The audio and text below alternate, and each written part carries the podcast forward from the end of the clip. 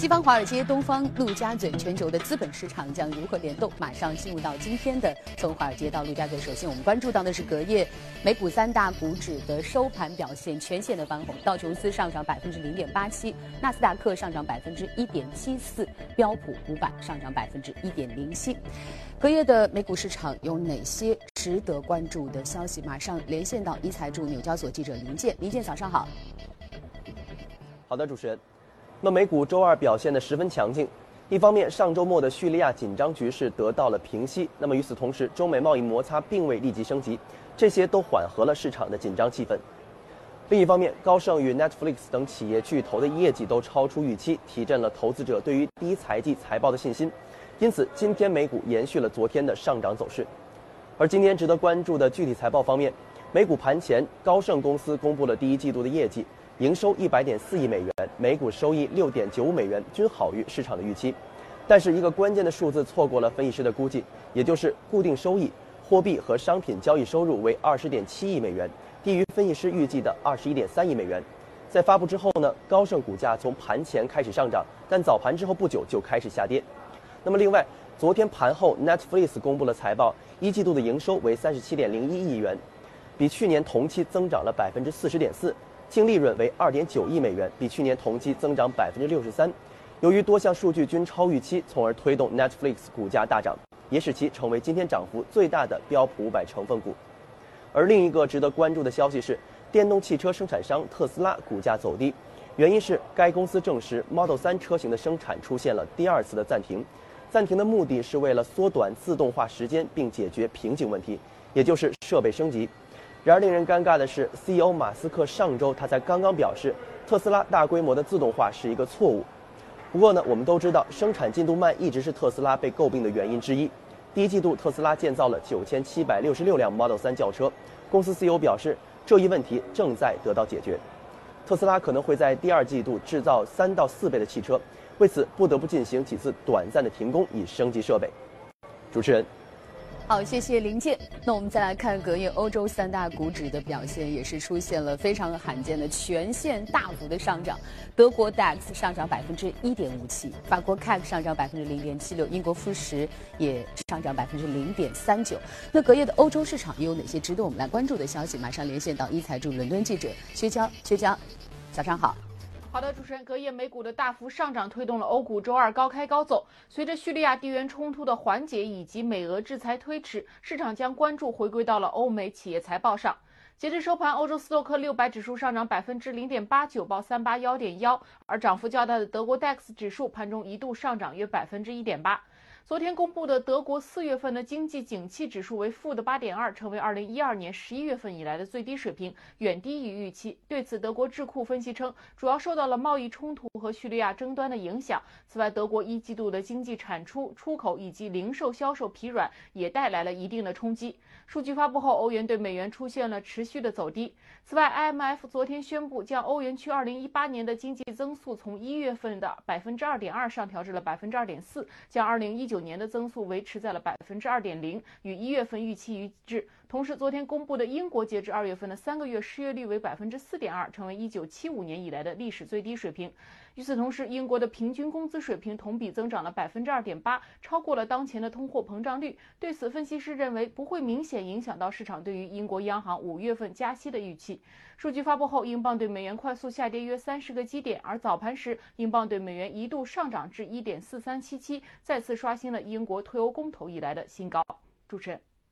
好的，谢谢薛娇。虽然我们看到了隔夜的欧美市场似乎都已经在消化叙利亚的局势和中美贸易摩擦，但是我们也看到特朗普似乎并无意让这盘火真正的降温下来。本周我们看到中兴的巨额的罚单，而特朗普又在最新的推特上说，美国在升值，而中国却有意在压低汇率。这样的一些推文又引发了大家对于特朗普即将下一轮叫牌的猜测。那么今天的全球关注，我们继续来关注中美贸易摩擦。马上进入今天的节目。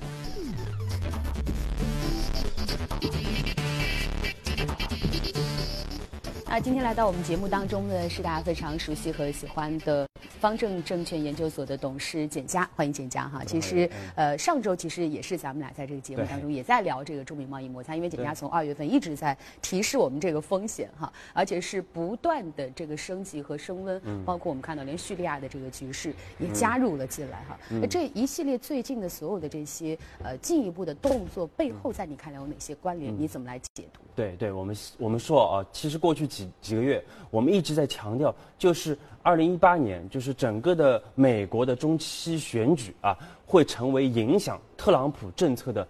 最重要的一个因素啊，所以这个是大家一定要去关注的。那么这个中期选举在会在十一月六号举行啊，但是呢，之前就会有。十一月六号，也就是说离现在其实还有挺长的一段时间，这中间可能特朗普还会有很多轮的这个出牌啊，有可能。对，而且从五月份开始呢，就是各州都要慢慢的开始进行他的州长和这个参议院的这样的一个选举，这就是为什么我们一直要跟大家反复强调。虽然大家看到昨天欧美股市出现了反弹啊，但是呢，我们呃，但是我们看到 A 股啊，其实最近整个表现非常的啊。非非常的不好啊，但一直是低于大家预期的。感觉欧美市场都开始缓过来了。其实对这个中国，我们 A 股还有港股，最近其实受影响都挺大的。都比较对比较疲弱啊。那么其实我们说，整个的一个贸易战啊，包括整个的贸易摩擦，应该还是会持续一个非常长的一个时间。那么最重要的就是我们说这个中期选举，它要在十一月六号举行啊。那么。呃，共和党是非常希望他能在这样的一个选举当中，他能维持他目前的整个两院的一个多数党的一个席位啊。但是呢，啊，如果呃这个丢掉其中的一个议院，或者是丢掉两个院的话，那么对于特朗普后面两年的整个的一个执政将会产生非常大的一个压力啊。所以我们看到，就是因为这个原因啊，导致特朗普开始，首先他今年非常重的就是打出了这个贸易牌啊，之前是跟各国都。进行了这样的一个贸易的一个呃谈判和贸易的一些摩擦啊，那么最近我们看到就是包括三零一的调查啊，那么也是针对各个国家就是刚关旅的这样这个的一个啊税收的一个增加，这个已经是实施了啊。那么在上上周的这个节目中啊，我们这个周三的节目中，其实这个啊就是美国也是宣布要对中国啊这个三零一调查有了一系列的一个清单，一千三百项的一个产品。啊，那么我们看到不就是在上上周，也是在上上周，他们公布的十个小时之后，中国也是公布了我们的整个的一个关税的这样的一个啊反制的一个措施啊，那么就是对于美国的一百零六项产品。啊，进行这个关税的征收，那么主要就是大豆啊，包括汽车啊，啊，包括这个飞机啊。其实我们上周节目中重点跟大家分析过啊，就是整个大豆牌，我们说是非常好的去反制特朗普的这样的一张牌啊。那么我们也看到，因为农业州啊，对。特朗普来说至关重要，嗯，因为在二零一六年这个他当选的时候呢，其实美国的这些农业州啊，对他是产啊，包括这个铁锈地带的，就是我们说这个大五大湖的这样一些地区的这样一些选民啊，是给了他非常多的一个支持，因为特朗普一直提出来就是要制造业回归，要美国优先，要搞贸易保护啊，这但是这些中。啊，中东部、呃中部和南部的这些选民其实非常拥护这样的一个政策的啊。那么这就导致了我们看到，特朗普是极力的要去拉拢这样的一些农业州的一些选民的一个支持啊。但是中国打出了大豆牌，那么特朗普就有点慌了啊，就是他会担心这个，确实这个农业州啊有可能这个选举啊或者选我们看到似乎这个大豆牌是正中了这个特朗普的一些要害，所以他紧接着又出了一些更大的牌。对，所以我们看到，其实大豆牌确实啊，中国我们上次上次上周也分析过啊，就是非常妙的一步棋啊啊。那么特朗普我们看到现在就是，所以说上周我们看到非常罕见啊，其实原来他其实是已经退出了 TPP 了啊，但是他上周又说我们可能要重新的来进行 TPP 的一个谈判啊。那么这个也是呃比较超预期的啊。另外他这个最近也在谈这个重新谈整个北美的自由贸易协定，也就是 NAFTA。啊，他也强调，就是要重点会去考虑美国的农民的利益啊，在这样的一个谈判当中啊，所以这两个谈判，他可能又会啊里边会着重的去这个啊这个谈，就是获取这个啊他农民的这样的一些利益啊，那么来最终其实我们说归根到底还是为了拉拢他的一个选票啊。那么另外我们看到，其实对于共和党来说，还有一个非常不利的消息，上周啊，那么就是那个美国的众议院议长。瑞安啊是突然宣布辞职啊，就是他会在二零一九年一月份。是提前的这个退休啊，那么而且不会参与到这次的中期。这个我其实蛮好奇的，简家，因为当时其实我们也都看了当时这个瑞安宣布辞职的这个视频嘛，而且大家都调侃说，似乎他从上任以来就很心不甘情不愿的感觉，很委屈哈。呃，当然这是个开玩笑，但是我们更关注和好奇的是，瑞安辞去了这个众议院议长的这个位置，对特朗普会有怎样的影响？对，其实他不参与，因为瑞安在整个的一个啊众议院，包括两院里边啊，他是有非常重要的这样的一个领导的这样的一个啊地位的啊。那么，在他的带领下，我们相信就是包包括整个的一个共和党，他在两院的一个选举当中会有比较好的这样的一个表现啊。但是他是我们看到，其实说实话，他其实并不是特别的这个支持特朗普的很多的一个政策啊，也是被迫无奈啊，所以。目前我们看到，由于因为他之前一直强调的这个呃，他倡导的这个减税的法案已经获得了通过啊，所以在这样的一个情况下，我们说瑞安选择提前的一个呃卸任，其实也是对特朗普提出了一个不信任票啊。嗯。那么，但是对特朗普来说啊，刚才我们说贸易牌基本上现在目前来看打的不是特别的好啊。那么，他很快的，我们看到最近。又是打出了这个油油价的这张牌啊，那么这张牌我们说也是帮助他去拉拢后面的他的整个各个的一个利益集团啊，所以这个牌我们看到最近最近为什么叙利亚的局势会演变得这么快啊？为什么要去攻打叙利亚啊？其实我们说和这个啊，包括和这个刚才说的贸易战有一定的关系啊，和瑞安的这个离任也有一定的一个关系啊。简家，我有两个问题啊，是我的好奇，嗯，一。就是说，其实我们看到，似乎面对这个即将到来的中期选举，特朗普的压力特别大，所以他打了一系列的牌。那我们的，我们如果说从一个惯常的逻辑来理解，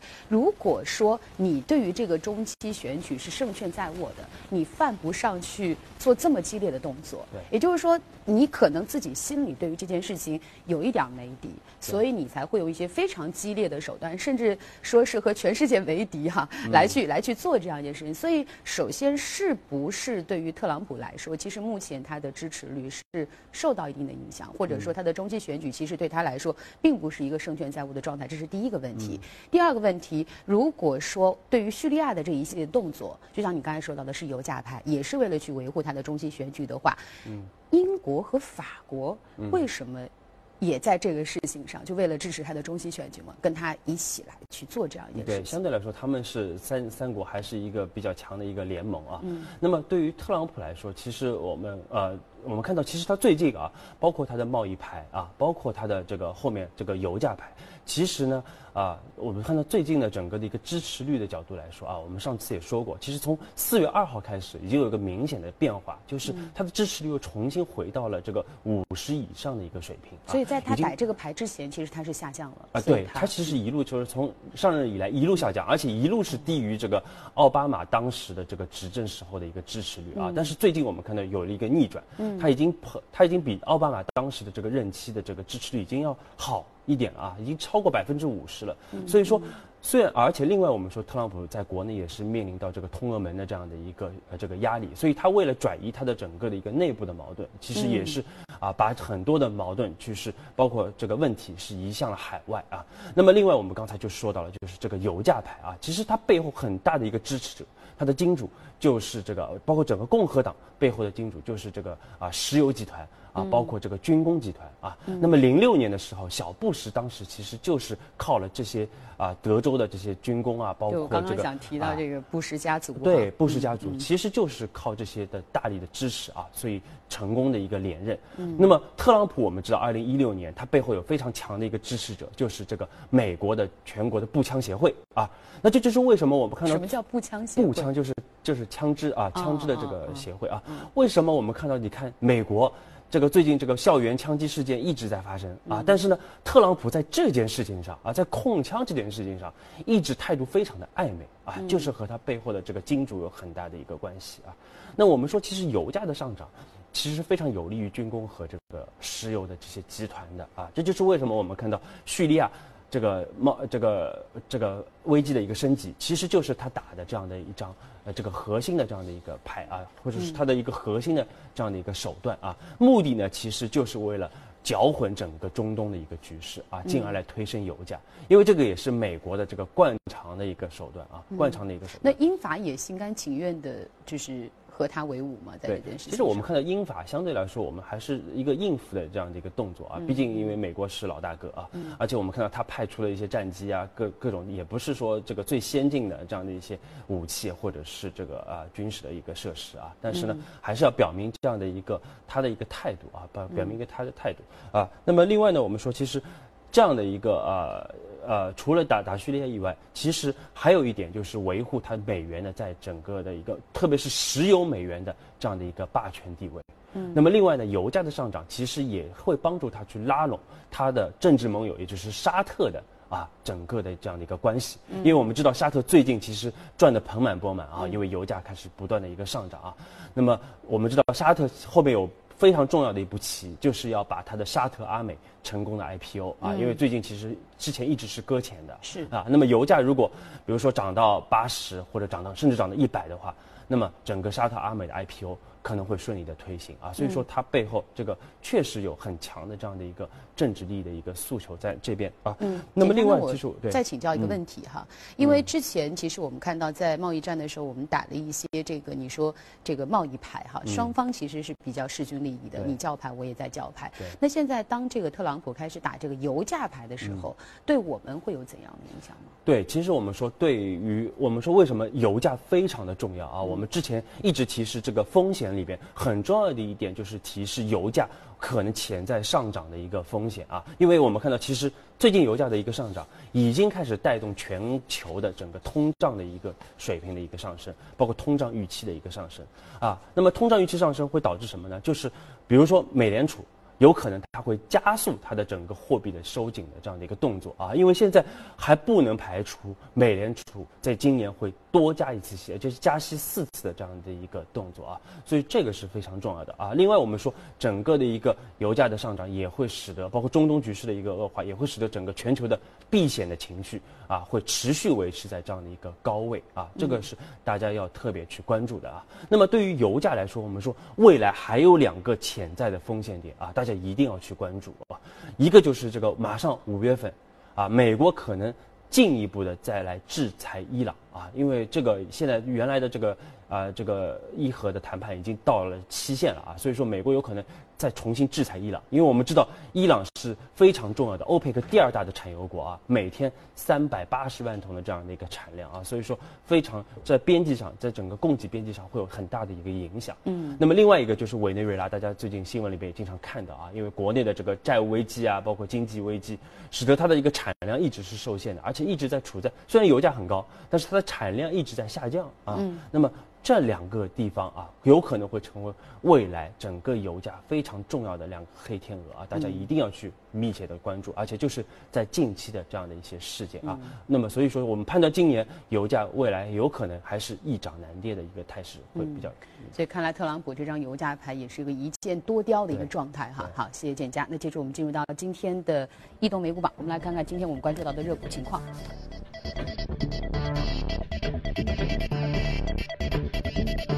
精准医疗其实也是一个在国家政策下最近非常热门的一个领域哈，Spark，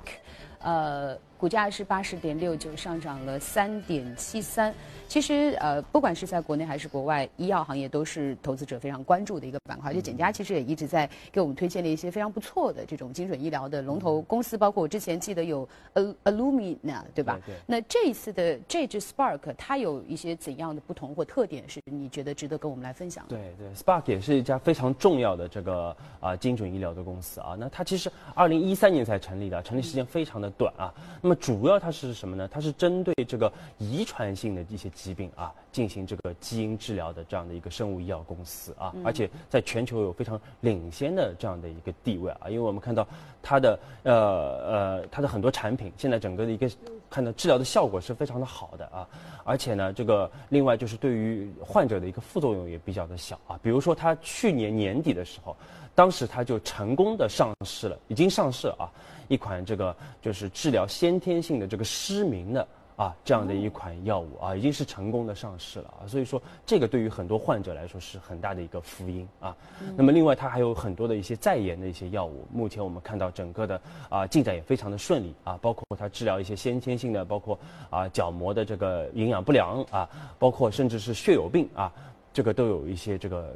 治疗的这样的一个啊产品在这边，而且是在二期和三期的一个临床啊，所以未来啊会我们我们预判这是还是一个非常大的这样的一个市场啊，非常大的一个市场啊。那么精准医疗其实大家都很关注啊，就是因为它。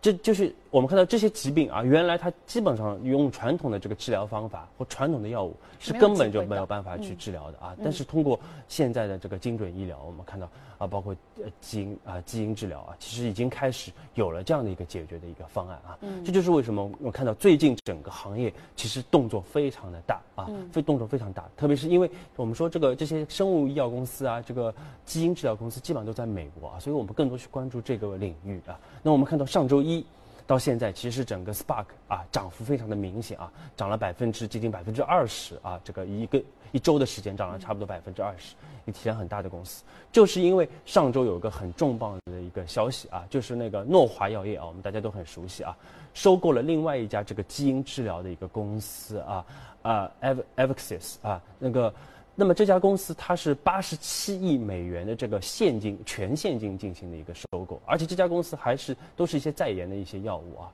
那么所以可以看出，而且这个诺华一方面是收购了这个 Avexis，另外呢，它其实也表示它还会收购其他的一些基因的一些治疗公司啊。那么这就使得市场会非常的去期待。有可能 Spark 会成为下一个这个被收购的一个标的啊，所以大家也可以去布局这个这个公司啊，因为确实，因为它已经有成熟的产品，而且未来产品也非常不错啊。嗯。那么，呃，因为为什么会会成为一个潜在的一个收购标的呢？因为其实这两家公司啊，它和诺 Spark 和诺华已经有非常密切的一个合作了啊。今年一月份就开始在这个整个的一个先天性的一个啊角膜的这样的一个啊领域有比较深度的这样一个合作啊，使得大家很预期。这个未来两个公司可能会有当中会有一些比较大的一个资本的一个运作啊啊，所以我们看到其实因为之前可能前几年啊，大家看到整个的一个基因治疗啊，或者是这个生物医药啊，还在一个这个初创期，它还在这个临床阶段啊，但是目前我们看到越来越多的领域啊，已经开始有一些比较成熟的一个治疗方法和这个药品的一个诞生啊，所以我们看到各家巨头啊，辉瑞啊等等都在。不断的在这个领域进行一些收购和兼并的一个动作啊，就是他们不希望在未来的这样的一个啊很重要的一个赛道里边啊这个落后啊，所以这个是我们看到美国确实整个的一个医药板块还是方兴未艾的啊，并没有受到整个贸易战的一个影响啊。那么另外呢，我们说其实国内啊，其实我们这两个月也在一直在推荐整个的医药板块啊，而且我们看到医药板块确实这两个月相比于这个。非常疲弱的一个大盘啊，和很多这个下跌的板块来说，走的已经很坚挺了啊，非常坚挺啊，甚至是很多公司都是创出了历史的新高啊。那么，在未来这这段时间，我们说，其实上周我们看到整个确实，呃，这个板块有有一些分化啊，就是一开始是出现上涨的，但是到周五我们看到出现了明显的调整，包括昨天啊。那么周五为什么会出现一个调整呢？其实很重要的原因是和这个大家会关注到，就是。整个商务部啊，这个国务院宣布，呃，对进口药的关税啊，这个有所减免啊，包括像这个抗癌药啊，我们未来可能会实施零关税，而且在这个治疗啊，包括其他的一些税收方面也都会进行一些减免啊。那么市场就担心整个是否会影响到药品的国内的药品的市场啊。但是其实我们说，我们自己测算了一下，其实整个的一个下降的一个幅度也就只有百分之十啊，其实影响很小，并不会去影响到医生或者这个患者。去选择这个药品的这样的一个啊，这个实质的一个选择啊。那么更多的呢，我们说这个百分之十的降幅还是会减缓啊减减少整个患者的他的一个治疗的一个费用啊。所以说还是件很好的事情。但是对国内的这些药企来说，不会有显著的冲击啊，呃不会像当年。其实我们知道，二零一七年的时候啊，当时。呃，那个医保和这个外资进行一个谈判的时候啊，当时的降价幅度更大啊。当时很多外资的药品一次性的降价了百分之五十啊，所以当时的降幅才是比较大的啊。那么这次其实影响我们说，呃，其实实质影响很小啊。那么这次调整呢，我们说更多的还是市场之前涨得比较多了啊，所以说因为受到这个消息的影响，出现一波短期的这个市场的这样的一个自然的一个反应啊。但是后面我们知道，首先医药行业很多一季报，我们说还是会表现的非常的好的，而后面陆陆续续的大家会看到很多公布的一季报啊。它表现非常的不错啊。另外呢，整个很多我们说海外的这个美股的很多的这个啊医药的这个呃独角兽啊，目前都在开始回归啊。另外，很多创新药企业也纷纷的在港股上市啊。那么，其实医药板块有多重的这样的一个利好的因素啊，所以未来在二季度，我们依然看好整个医药板块的这样的一个投资机会和未来的这样的一个啊。前景啊，所以建议大家在这样一个疲弱的市场里边，还是要重点去关注整个医药板块的投资机会。嗯，那简家一直都给我们推荐很多这个抗黑天鹅的这个板块哈，从你关注到的这个家电板块也好，食品饮料也好，包括这个医药板块也好，都是你一直持续给我们推荐的，也是应该说是刚需型的。所以在遇到很多重大事件的时候，他们表现相对会比较稳定而且我其实很喜欢你刚刚提到的这家 Spark，因为我觉得我们很多人说，如果你的基因上有一些的缺陷，或者说有一些先天性的疾病，其实你是在起跑线上，对你来说是不公平的。那如果说有这样的一些通过精准治疗的方式，甚至从基因层面上去帮助你，至少可以像其他的这些孩子一样啊，从出生的时候有一个相对公平的这样一个成长的这个环境。我觉得这是一件不光是有极大的商业价值，也有很大社会价值的事情哈。所以这样的公司，如果它的股价能够走得很稳健，其实也是我们喜闻乐见的。那也再一次感谢今天简家来到我们。的节目当中，那以上就是我们今天为大家带来的从华尔街到陆家嘴，稍事休息。